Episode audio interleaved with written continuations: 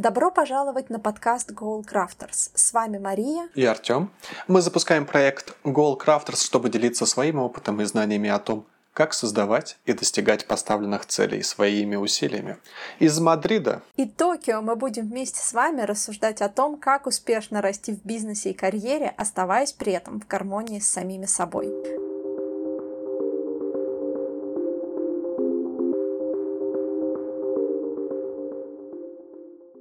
Всем привет и добро пожаловать на четвертый выпуск нашего подкаста Goal Crafters.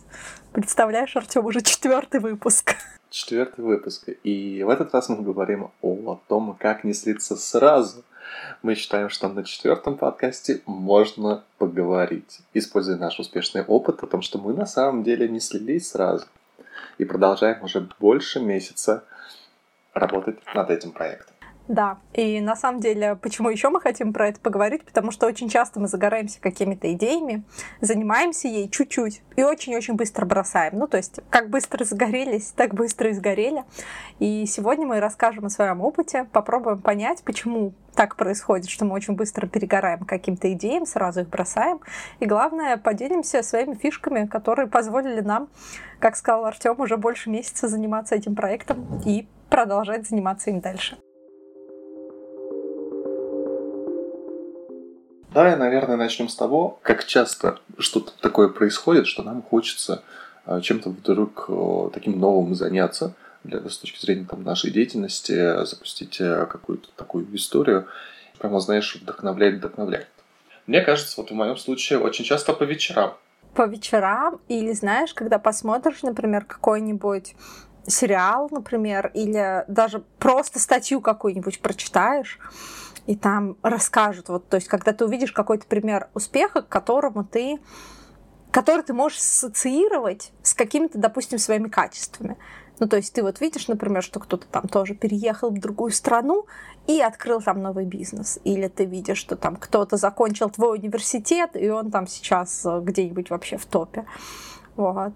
И в этот момент ты думаешь, блин, а он, наш, как бы, я же тоже могу, я же тоже хочу, вот оно, пришло время, я ждал или ждала этот знак от Вселенной, и вот он пришел, и вот как бы Иногда даже понедельника ждать не буду, а вот прям вот сейчас сяду и начну этим заниматься. И действительно сажусь и занимаюсь. А что случается дальше? А что случается дальше? Вот этот э, основной такой момент. Часто бывает то, что на утро это становится не особо сильно важно. И вдруг происходит э, какое-то какое-то понимание того, что ну, на самом деле, особенно в процессе выполнения каких-то первых шагов, которые, как правило, нас сразу не приводят к той замечательной картинке. Ну да, потому что один, два, три шага этого все, этого, как правило, все-таки недостаточно для того, чтобы достичь какого-то результата, то, соответственно, получается очень такая забавная история, что мы просто-напросто отбрасываем всю эту тему и переключаемся на что-то новое, объясняя себе. И если дай бог, мы не успели друзьям своим рассказать, еще знакомым о, том, о нашей гениальной идее, о том, что мы вот этим теперь занимаемся. Потому что если мы рассказали, то мы будем получать э, в зависимости от уровня эмпатичности и других характеристик наших друзей, э, те или иные, ту или иную обратную связь, э, комментарии такие, да, ну как там у тебя? Да, помнишь, как, как у меня там с водительскими правами? Как у Артем с водительскими правами? Как у меня с японским языком. И далее мы, э, соответственно, прекращаем вообще деятельность. Просто, да, вот э, по факту. И, наверное, хотелось бы понять, а какие причины существуют, по которым мы вот сливаемся. Да, вот э, первое это, как мне кажется, давай тогда начну. Первое это несоответствие реальности с нашими ожиданиями. Да? То есть вот мы взяли, схватились за новую идею и начали что-то делать, и подумали там, о том прекрасном результате, который нас ожидает.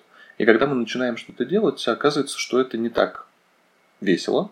Что-то весело, а что-то не очень, а, и а, нужно там затрачивать свои там, ресурсы, нужно думать, нужно что-то действительно там делать своими ручками и прочими. И это не столь вдохновляюще. И как мне кажется, в этот момент возникает вопрос, а вообще для чего я это все делаю? Непонимание, изначальное непонимание а, а, процесса достижения. да, вот, некого результата и переоценка своих, в том числе, способностей. И с точки зрения переоценки, это в том числе несоответствие тому уровню занятости, который существует на текущий момент. Вроде бы как здорово заниматься, но мы как-то не продумали о том, как это встает в тот э, загруженный, полузагруженный наш график, и как с этим вообще жить. Причем какой-то определенный период времени. Следующий момент э, – это не очень когда мы начинаем что-то делать, мы начинаем понимать в целом там, горизонт там, временной, в течение которого мы вот этим всем должны заниматься, и осознаем всю силу тяжести нашего решения взять и начать что-то делать. Э, здесь возникает, наверное, такая рациональная история, что оно, наверное, того и не стоит. Не знаю, насколько рационально. Как ты считаешь? Ты затронул, как мне кажется, такие очень рациональные причины, которые ведут на самом деле к определенной степени еще и осознанности. Ну, то есть для того, чтобы говорить об этих причинах, нужно э, твоих конкретных и применять э, эти причины, э, нужно как-то более-менее знать себя и понимать, что с тобой вообще происходит. Вот. Мне кажется, что есть еще одна причина, и она кроется в том, что а почему мы загораемся иногда какими-то идеями, то есть, если мы посмотрим, я не психолог, поэтому, возможно, я могу ошибиться с терминологией, а, но э, из того материала, который я читала и смотрела, мы очень часто можем загореться какой-то идеей, потому что наше сознание а, подменяет понятия. Ну, то есть, условно, ведь когда мы чем-то загораемся, даже в самом этом слове, что это такое? Это энергия, это какое-то вдохновение, это драйв, это силы что-то делать. И вот в наш век, когда мы все такие уставшие, измотанные, это по сути как глоток свежего воздуха, который дает нам возможность дотянуть до поверхности. И, э, возможно, иногда вот такие вот штуки, а, к которым мы на утро особенно теряем интерес, они иногда от Вселенной появляются, потому что ну вот мы не можем никак по-другому найти себе силы для того, чтобы вот дотянуть до там какой-то дистанции, до которой нам нужно, и поэтому появляется вот такая идея, которая нас заводит, а, проанализируйте, кстати, вот я сейчас просто все это рассказываю, вспоминаю вот свои последние какие-то такие а, загоревшиеся глаза, ведь а, побочный эффект заключается в том, что ведь и все остальные дела подтягиваются. Ну, то есть у тебя резко получается намного больше, появляется намного больше сил, энергии за то, чтобы разгрести всю ту рутину, которая тебе надоедала до этого, чтобы освободить место вот под эту вот новую идею. И когда эта задача решена, если за вот это вот время, пока тут все это благополучно разгребал себе под полянку для выращивания идеи, если интерес э, был неустойчив, и если э, он не появился за это время там и не окреп, то вот, наверное, в этот момент мы и, и сливаемся, потому что, ну, как бы вот, я выжил, как говорится, энергию получил, а вот то, что там было в комплекте, ну и бог с ним. Вот. Это вот такая причина. И, мне кажется, еще одна причина, которая, с которой как раз бы вот и надо работать, мне кажется, это страх. Как ни банально это прозвучит, что очень часто мы сливаемся, потому что мы боимся. Причем мы можем бояться как успеха, так и неудач. Ну, то есть я молчу о том, что мы очень часто боимся осуждения всех наших знакомых, ну, потому что есть хорошие друзья, от которых ты как бы вытерпишь любые подколы, потому что ты знаешь, что они не даются и не делаются с целью как-то там тебя обидеть, или ты всегда это можешь проговорить, если твой друг перегибает палку, ты можешь ему об этом прямо сказать. Вот. Но есть также определенный круг лиц, которые вот не в первом эшелоне близких, например, но которые обязательно вставят свои пять копеек, а, и это может задеть. И этого можно бояться, и я более чем уверена, что очень многие боятся такого осуждения. Вот. Э, потом, естественно, для человека свойственно бояться ошибиться, потому что это идет от наших э, скажем так, эволюционный страх, потому что раньше цена ошибки была в том, что тебя саблезубый тигр слапает э, и съест. А, благополучно, если ты не по той дорожке пойдешь случайно. Вот. И этот страх, он присутствует и сейчас в нашей жизни. А еще мы очень часто сливаемся, потому что мы боимся успеха. И это самый коварный страх, на мой взгляд, потому что его очень тяжело идентифицировать, очень тяжело признаться самому себе, что ты боишься успеха, потому что в культуре, как мне кажется, бояться неудачи это нормально, это признается. А бояться успеха, ну, как бы все покрутят тебе пальцем у виска и скажут, ты что, типа, ненормальный или ненормальный, как это, как это можно бояться успеха? А если ты не понимаешь, что делать с этим успехом, если вот он воображаемый на тебя свалится, который еще не факт вообще, что ты достигнешь. Но мне кажется, вот этот вот страх вот этого вот воображаемого успеха, он очень точно вот подводит тебя к этому состоянию, что ты хочешь так начать медленно скатываться с темы и забывать про нее, откладывать, откладывать, ну и в итоге бросать. Знаешь, полностью соглашусь со всем перечисленным, и у меня как раз э, добавились еще два пункта. А первый пункт связан с тем, ну, это как раз э, к вопросу, связанному о возгорании да, нашего получения определенной энергии.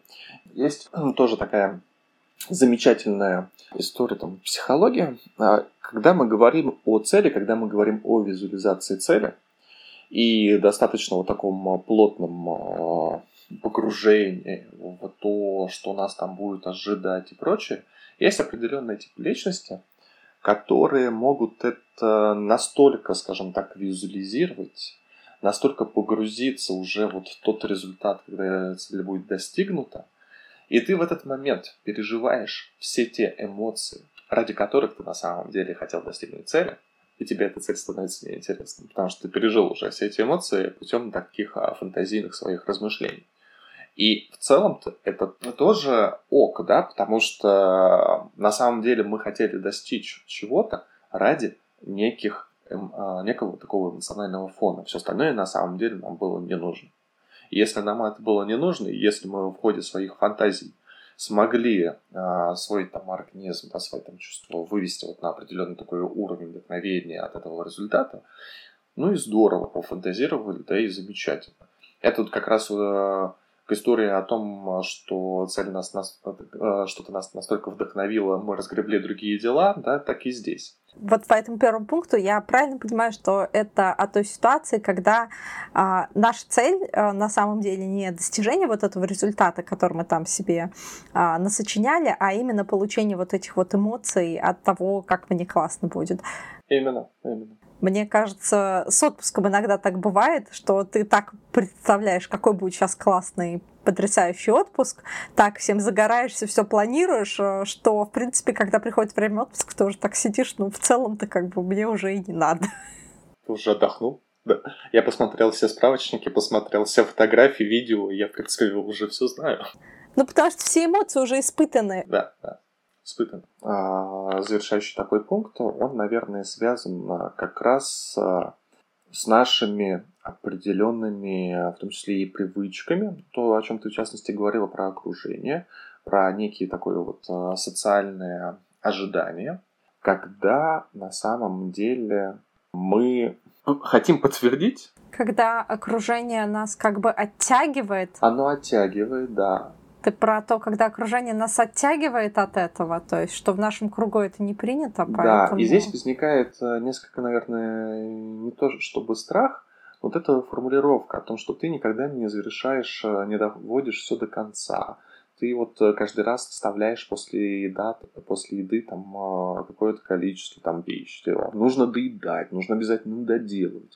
Да, и вот здесь у нас возникает некое нежелание ввязываться, потому что это же нужно будет э, завершить, а я вот не готов это вот, э, возможно, не готов завершать, а ведь надо, да. А что вот там э, скажут, скажут опять, что я там не достиг, а я вот на самом деле опять не достигаю. И лучше я вот сразу сольюсь, да, вот на этом этапе, на самом начальном, пока что-то там дополнительное не сделал, потому что иначе все будут, и я в том числе буду говорить о том, что ну, как всегда, я не достиг чего.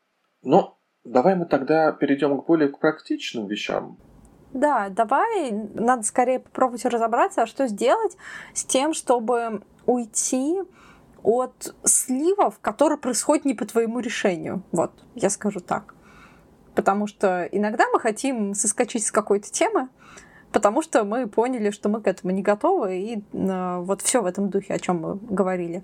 И я считаю важным тут сказать, если мы поняли, что нам что-то не надо, и что мы не хотим доедать несчастную кашу или суп, можно не доедать, и жизнь изменилась, ну, в нашей культуре там, например, особенно как бы не принято оставлять еду на тарелке, но если вдруг что-то не так, ты наелся, еда не нравится, и то же самое с э, какими-то вот своими инициативами, идеями, если ты наелся уже идеей, или она перестала тебе нравиться, и ты готов себе честно об этом сказать, ну отпусти ты ее, освободи себе место на десертик какой-нибудь, который ты любишь, например, э, чем давиться тем, что тебе не нравится. Вот. Поэтому давай вернемся к тому, что же нужно делать, чтобы перестать сливаться. И я хочу предложить начать с моей любимой темы про выработку привычек. 21 день внедрить в свою рутину. У меня просто есть очень смешная история. Я прекрасно продерживаюсь 21 день и бросаю все на 22. Надо отметить то, что это все-таки не сразу. 21 день. Два истории. Ну, ты понимаешь, тут, тут скорее история-то на тему происходит, что как бы у меня получается цель продержаться 21 день, ну, как бы я продерживаюсь 21 день, а дальше говорю, ну и фиг с тобой, дорогая затейка, идейка. Вот. Вообще, тема с привычками очень, да, важна, и она является, наверное, основополагающей в какой-то степени. Я бы тут сказала, что привычки это такая палка о двух концах, потому что, с одной стороны, они могут действительно помогать придерживаться какой-то идеи, а с другой стороны, они могут вредить. И концентрация на привычке и на выработке привычки иногда может э, отнять у тебя намного больше сил, времени и внимания, чем по факту работа над э, какой-то своей идеей, ради которой ты хотел сделать привычку. Ну вот банально, что если ты хочешь бегать, например, по утрам или ходить 10 э, тысяч шагов, можно просто пойти делать эти 10 тысяч шагов, чем заниматься тем, что вот я вырабатываю привычку, теперь я буду проходить 10 тысяч шагов, я проверяю, что там у меня есть специальная одежда, потому что все, кто говорит про выработку привычек, они говорят про то, что важно создать вокруг себя атрибутику комфортную для этой привычки. Это все важно, но иногда мы отдаем вот этому контексту намного больше внимания, чем, собственно, тому, ради чего все это затевалось. Поэтому привычки, во всяком случае для меня, это такое обоюдоострая э, затея. Да, но прелесть с 21 днем э, заключается же в том числе в том, что самое сложное что-то выполнять, это то, что мы не знаем, как вообще выполнять. А вот как только мы сталкиваемся. Потом, когда у нас начинает а, формироваться некий такой положительный опыт выполнения чего-то, нам становится, соответственно, проще, и дальше мы в определенной степени нарабатываем экспертизу. Если мы говорим про тот же самый, там, не знаю, испытательный срок да, там, на работах, а, если мы говорим про а, какие-то там начала там, новой деятельности, есть вот эти некоторые, некоторый временной э, горизонт, когда да, нам очень хочется сразу же слиться, потому что нам все тяжело, мы не понимаем, что э, как делать, мы не понимаем, а, зачем вообще мы это делаем, нас это раздражает, нам не нравится, когда у нас не получается, а у нас не получается, и так далее, и так далее, да. И вот этот 21 день, он, э, это некая, наверное, такая пограничная зона, одна из, когда мы выходим на некий а, более плодотворный уровень. Возьмем те же самые там, посты Инстаграм и прочее, когда мы запускали, учитывая ну, у тебя, по крайней мере, есть больше опыт э, ведения своего личного аккаунта. Ты его ведешь, а у меня его вообще, в принципе, как бы нет. Для меня соцсети всегда были из серии такого какой-то работы обязательства, и э, из-за этого вызывали э, жуткое такое отторжение с точки зрения того, что что-то дополнительно делать. И на самом деле с течением времени становится проще. Либо не становится проще. И здесь действительно важно выработать какой-то там навык, да, научиться что-то там делать, получить какое-то дополнительное знание, которое позволяет э, достигать того результата, ради которого всю эту историю мы затеяли. А дальше у нас э, будет, нам будет э, легче, проще, мы будем видеть определенный результат, да, и вот эта такая положительная история будет формировать э, возможность э, в более комфортном для нас режиме вводить, выходить на новый формат. Есть еще же в рамках привычки вот, эта обоюдо, обоюдо, обоюдоострая такая история, она связана с тем, что когда мы начинаем что-то внедрять, да, новое, а у нас начинается изменять привычный образ нашей жизни. Вот мы решили то, что мы с утра начнем бегать. Здорово. А это означает то, что мы меняем время, когда мы ложимся спать, во время, когда мы встаем. Это меняет некое количество там телодвижений, с которыми мы там, начинаем наш день привычный, а мы вот привыкли начинать с кофе и чего-то там, да, вместо того, чтобы пойти прибежаться и потом а, там, позавтракать и так далее, и так далее. И на самом деле это меняет э, энное количество наших привычных э, действий в течение там, того же самого дня. И это вызывает там дискомфорт. И, соответственно, когда мы запускаем новую историю, мы э, адаптируем ее и гармонизируем, а, формируя новый образ нашей жизни, скажем так. Ну, вот я скажу, например, по опыту нашего проекта в части привычек, мне кажется, что э, хорошая штука, которую мы сделали, что мы эту привычку сбалансировали и поделили на двоих. Это позволило сделать привычку комфортной потому что часто, когда ты начинаешь пытаться выработать себе новую привычку, мы ее формулируем так, и она возникает так, что она по факту своей больше нас раздражает, чем поддерживает. И из-за этого, собственно, мы можем продержаться, если вы азартный человек, как я, который хочет там а, получить некую ачивку там, поэтому вы продержитесь так же, как я, 21 день. Типа, все, я продержалась 21, 21 день. день. Фигня это ваше все, эти ваши привычки. Пошла я дальше своими делами заниматься, своей привычной рутиной, которая у меня была. А, поэтому первый совет я скажу так, что привычки нужны, но они должны быть комфортными. То есть, когда вы вырабатываете привычку, не нужно бросаться сразу в максимум из разряда, что я буду бегать каждый день по полчаса где-нибудь там или по часу с определенной скоростью, а попробуйте эволюционировать свои привычки. Ну, вот э, там, например, бег для меня плохой пример, потому что я как бы воспринимаю это как пытку, но, допустим, выберите себе комфортный режим, вы точно сможете бегать каждый день. Ну вот, та же самая там привычка, например, готовиться к экзамену, вот, э, там, или еще что-то. Вы точно сможете этим заниматься каждый день? Ну вот, если вот прям вот совсем честно. И если вы хотите заниматься этим каждый день. А честно, каждый день открываем учебник по японскому, испанскому, английскому.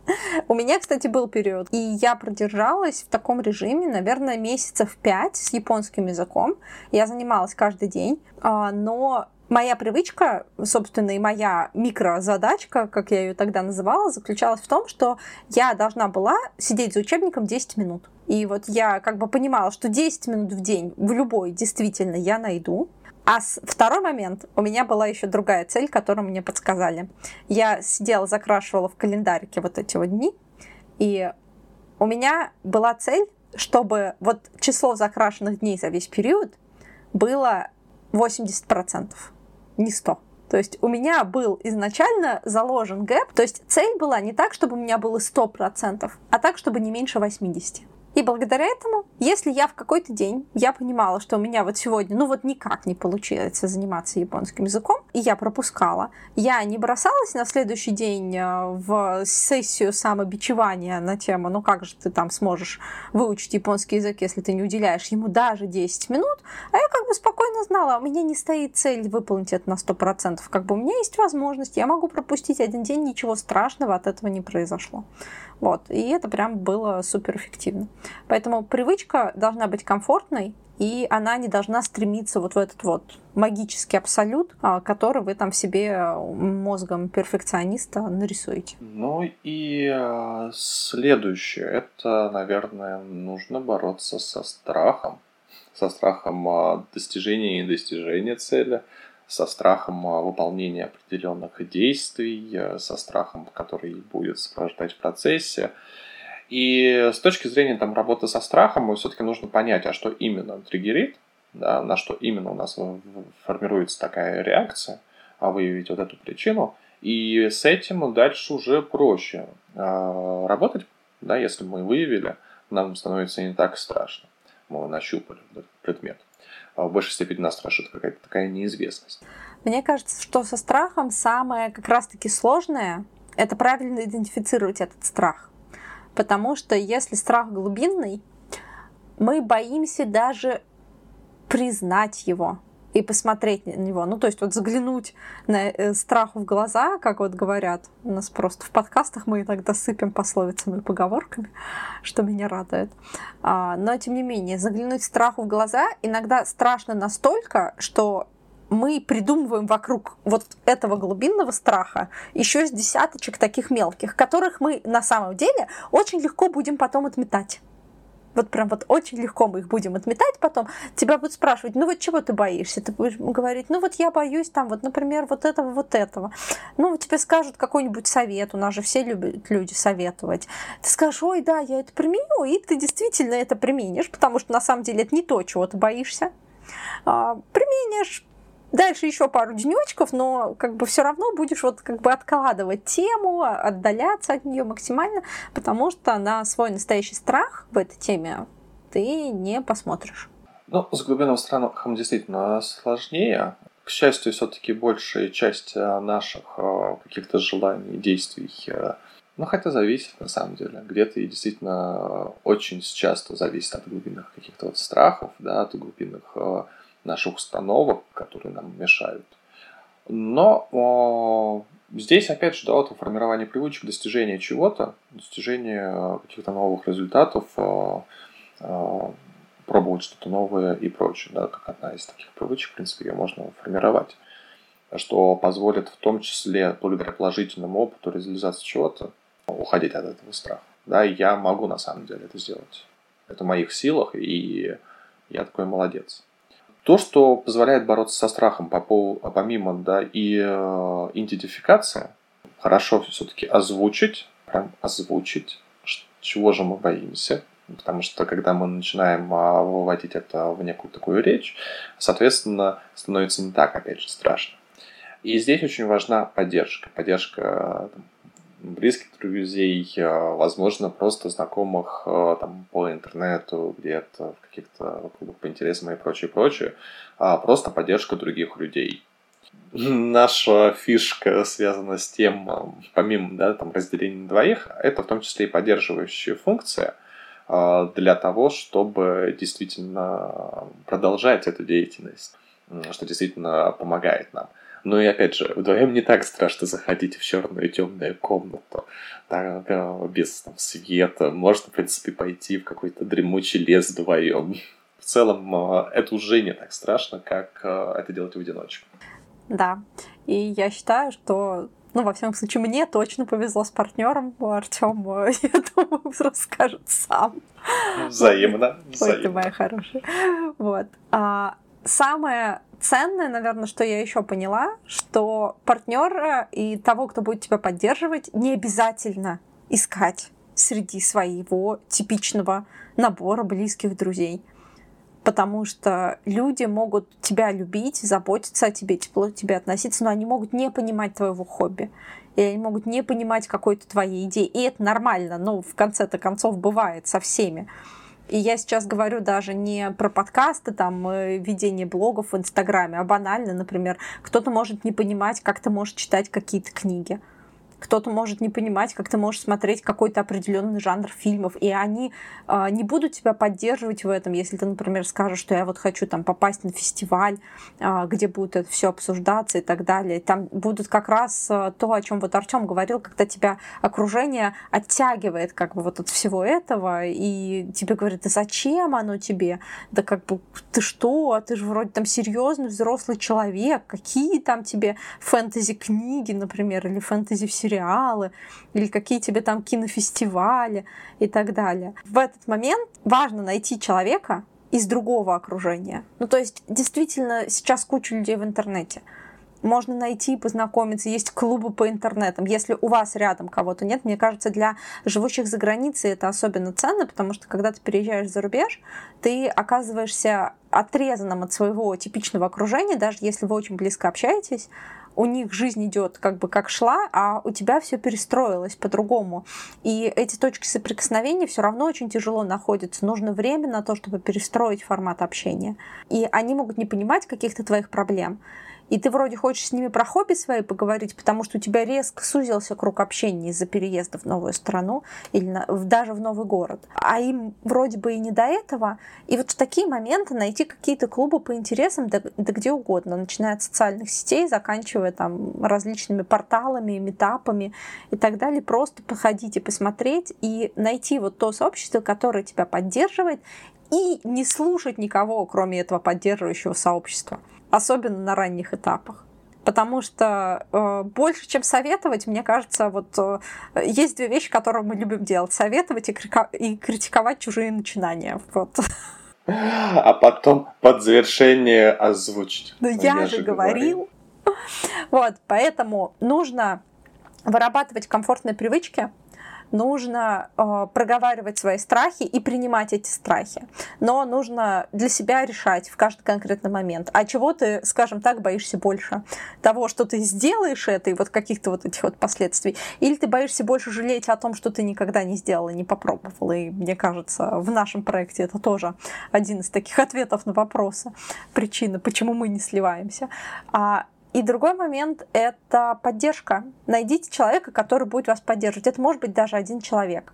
И вот на всех вот этих вот, если он вас поддержал в самом начале, вот с этой вот идеей, слушайте его мнение, пожалуйста, на всех вот этих этапах в начале, когда а, прогресс не виден, и когда прогресс не заметен и кажется, что как бы вообще ничего не происходит, вот нужно слушать эту поддержку, а не все остальные критики, потому что критиковать будут всегда по любому поводу. Даже если вы делать ничего не будете, тогда будут критиковать, что вы ничего не делаете. В основе всего этого, наверное, нужно также учитывать, что ключевое здесь к поддержке, борьбе со страхом и привычками, база, как говорится, это понимание того, что и зачем ты делаешь вообще. Помнить вот что же в начале заставило тебя этим загореться? Ну вот э, понимание для чего, это, наверное, такая ключевая история.